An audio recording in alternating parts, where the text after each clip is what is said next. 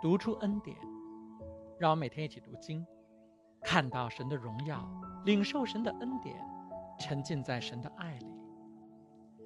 上一次我们讲到了创世纪第十九章的一到十一节，索多玛人围住了罗德的房子，要冲进去侵犯两位天使，甚至还要伤害罗德。在这千钧一发之际，天使出手击打索多玛人，让他们头晕目眩，找不到罗德的门。罗德是一个能把亲生女儿交给一城的强奸犯的人，是一个二十年来一直与这些强奸犯同流合污的人，是一个苦心钻营想成为他们中间核心成员的人。他的信心说起来可真不怎么样，他根本不懂神的心意。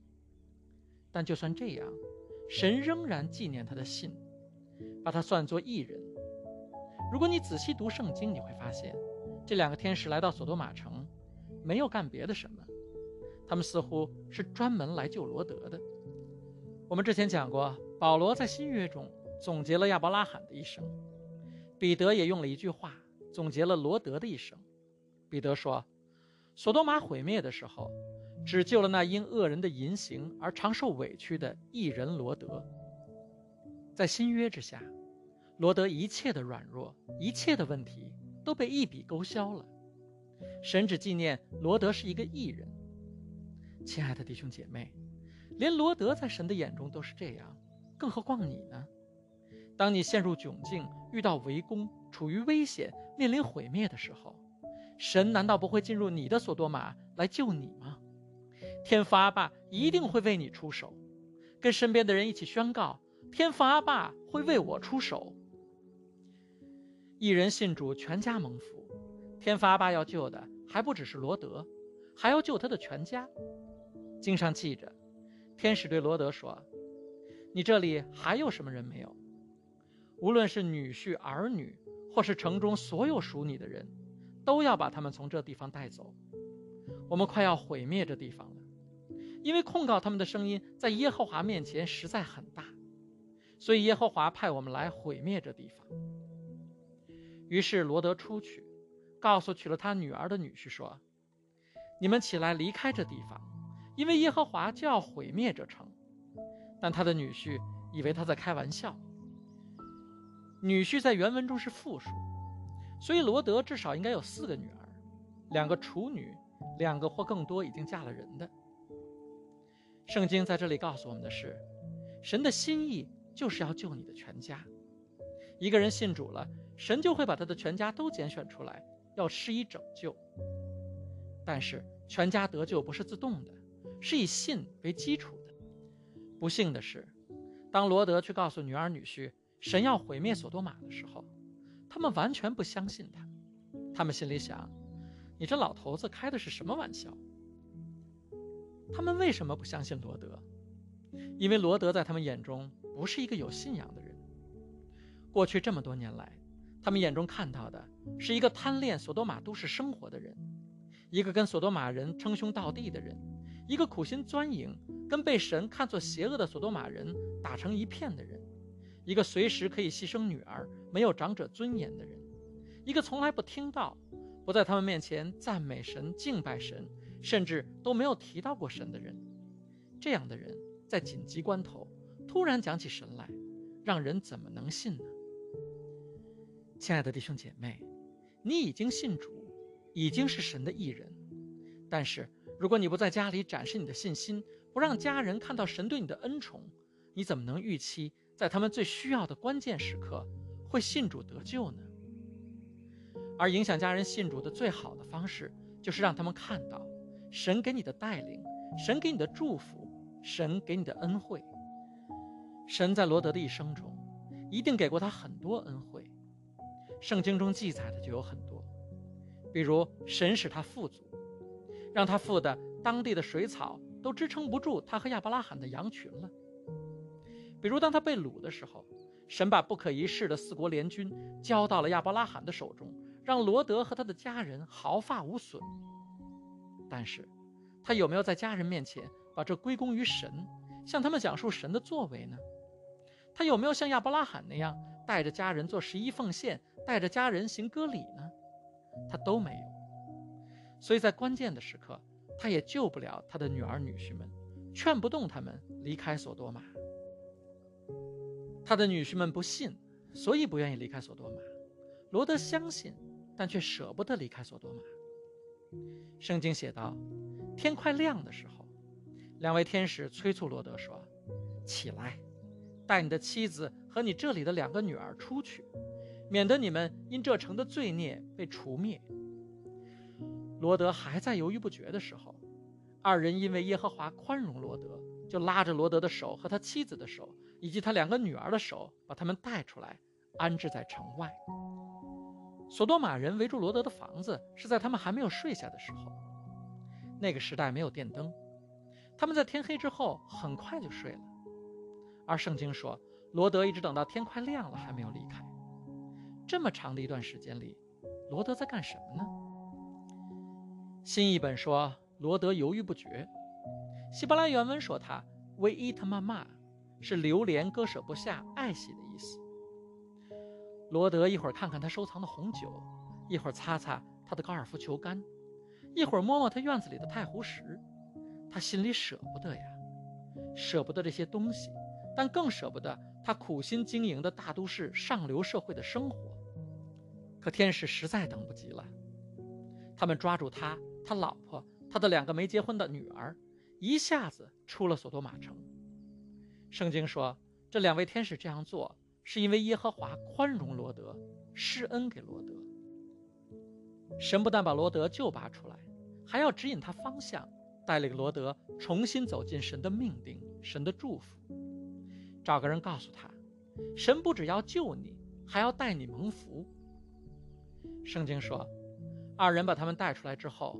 其中一位说：“逃命吧，不要回头看，也不可留在这片平原上，要逃到山上去，免得你被除灭。”神呼召罗德到山上去，也许是去与山上的亚伯拉罕重聚。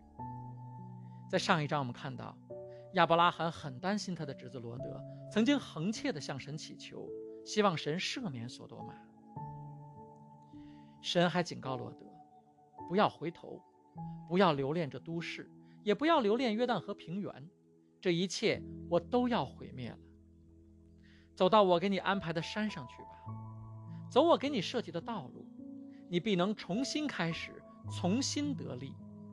但是如果你留在这平原上，留在都市里，就会跟这一切一起消亡。亲爱的弟兄姐妹，神为我们预备的未来，也是在一座山上。希伯来书十二章写道：“你们却是来到锡安山和永活的神的城，就是天上的耶路撒冷，在那里有千万的天使聚集。那里是我们终极的目的地，是我们在这世界上的客旅生活结束之后与耶稣相聚的地方。在雅歌里，耶稣召唤他的新娘，也就是我们，跟他一起到山上去。听啊！”这是我良人的声音，他穿山越岭而来。我的良人像羚羊，像小鹿。看呐，他站在我们的墙后，从窗口观看，从窗格往里面探视。我的良人对我说：“我的佳偶啊，你起来吧；我的佳丽呀，你来吧，因为冬天已过，雨水止息已经过去了。地上百花齐放，百鸟齐鸣的时候已经来到。”斑鸠的声音在我们境内也听见了，无花果树的果子渐渐成熟，葡萄树开花发香。我的佳偶啊，你起来吧；我的佳丽呀，你来吧；我的鸽子啊，在岩石的穴中，在悬崖石的隐秘处，让我看看你的容貌，让我听听你的声音，因为你的声音甜美，你的容貌秀丽。亲爱的弟兄姐妹，在主耶稣的心里。我们就是这样的美丽，他热切地盼望着我们能跟他在西安山上相聚。神让罗德一家到山上去，这是神对他的呼召。但刚刚得救的罗德有没有听神的指引呢？圣经写道：“罗德对他们说：‘我主啊，请不要这样。看呐，你仆人既然在你眼前蒙恩，你又向我大施慈爱，救活我的性命。’”可是我还逃不到山上，恐怕这灾祸就追上了我，我就死了。看呐，这座城很近，可以逃到那里。那只是一座小城，请让我逃到那里去吧。那不是一座小城吗？这样我就可以活命了。有一位天使对他说：“这事我也答应你。你所说的这城，我必不轻负。你赶快逃到那里去，因为你还没有到达那里，我就什么都不能做。因此，那城名叫索尔。面对神的旨意。”听到天使当面对他的启示，罗德说的却是：“不，我不想去，我还是希望过城市生活。让我去旁边那座小城吧，那就是一座小城而已。能不能看在我的面上，就饶恕这座小城，把它留下来，让我在里面生活吧？”罗德用的借口是他怕还没有逃到山上，就被毁灭索多玛和俄摩拉的灾难一起吞噬了。这借口真的不值得戳穿。天使为了他，已经从黄昏等到了天明，怎么会失手伤害到他呢？更何况，天使明明白白的跟他说：“你还没有到达那里，我们就什么都不会做。”尽管罗德的祈求是自私的，是违背神的意志的，但神仍然接受了他的请求。亲爱的弟兄姐妹，你有没有答应过你的孩子一些不合理的要求呢？我们出于对他的爱，不愿意看着他哭，看着他难受。我们虽然知道长期看这并不是孩子最好的选择，但有时候还是会答应他。有这样一个故事：一对六十多岁的老夫妻一直虔诚信主，神为了奖励他们，就在异象中出现在他们面前，告诉他们，神可以满足他们每个人一个愿望。夫妻两个很开心，妻子最大的愿望就是能周游世界。他立刻向神祈求，能不能让他在有生之年去他想去的所有地方旅游？神马上给他安排好了行程，机票、签证、酒店全给他安排好了，还给他安排了足够的钱以支付旅游中所有的费用。妻子开心极了，看到妻子这么容易就得到了他的愿望，丈夫也鼓起了勇气说：“呃，我我最大的愿望。”就是有一个比我小三十岁的老婆。神说：“这不难，我马上如你所愿。”神的话音未落，丈夫已经变成了一个九十多岁的老头就像这个老头一样，罗德得到了他所求的，但他很快就会发现，这并不是他真正想要的。他也因此跟神的命定失之交臂，错过了神给他的祝福。罗德虽然还是会得到永生。但他的今生却过得非常凄惨。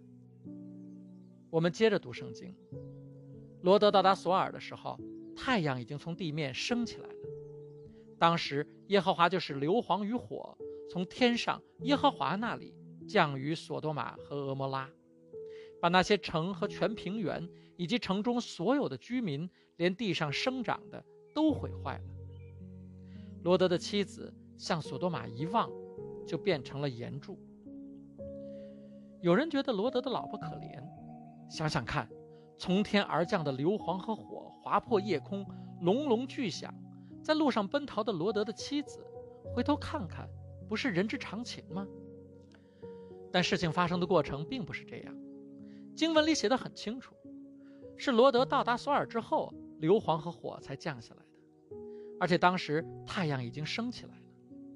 罗德的老婆。是在索尔城里找到一块高地，在清晨的阳光下特意去望向索多玛的。